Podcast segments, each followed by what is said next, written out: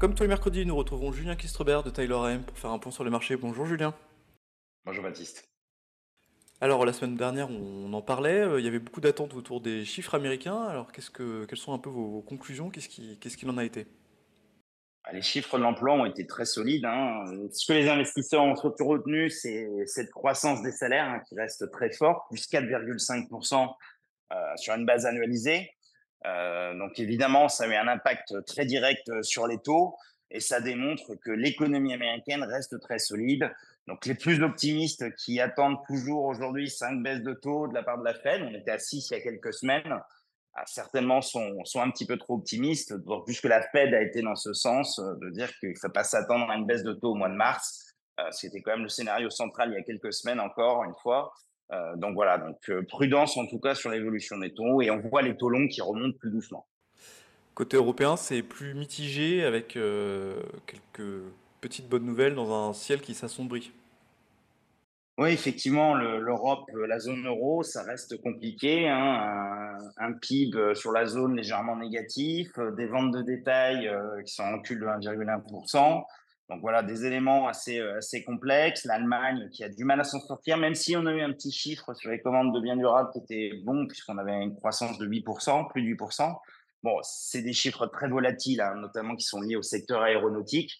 Voilà, donc je dirais que l'Europe, bah, d'un côté, on a l'inflation, euh, finalement, qui baisse, moins vite qu'attendu, hein, 3,3% pour l'inflation sous-jacente, en tant qu'on n'avait pas eu des chiffres légèrement au-dessus de ce qu'attendait le consensus et puis une inflation qui reste là avec un marché de l'emploi là aussi qui reste solide. D'ailleurs, quand on regarde en détail cette inflation, hein, comme aux États-Unis, c'est l'inflation des services qui est à 4%, qui continue euh, de maintenir en tout cas cette tendance et qui évidemment a une inertie beaucoup plus forte que la partie matière première.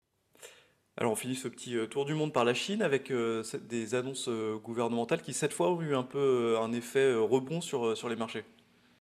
Oui, tout à fait. Bah, la Chine a, continué, en tout cas du côté de sa banque centrale, à injecter des liquidités pour, pour soutenir le secteur immobilier. Mais surtout, ce qui a été énoncé, c'est deux choses des restrictions sur les ventes à découvert et puis des investissements publics à travers des ETF euh, pour, soutenir les actions chinoises hein, qui sont tombées à un niveau très très bas. On a un PE de 8 aujourd'hui sur le marché chinois.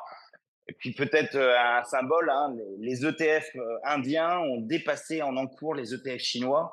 Donc, on voit bien qu'il y a un désamour complet des investisseurs pour, pour, ce, pour cette zone qui, évidemment, euh, recèle un potentiel de rebond si les acteurs publics mettent les mains à la pâte.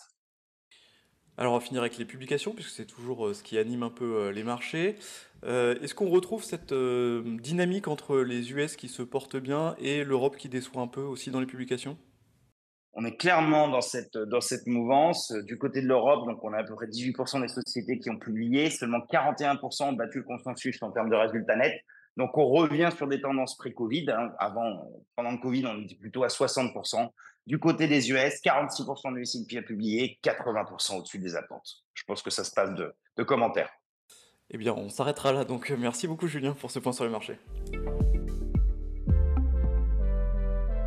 Retrouvez nos podcasts sur Spotify, Apple Podcasts et sur toutes les plateformes d'écoute.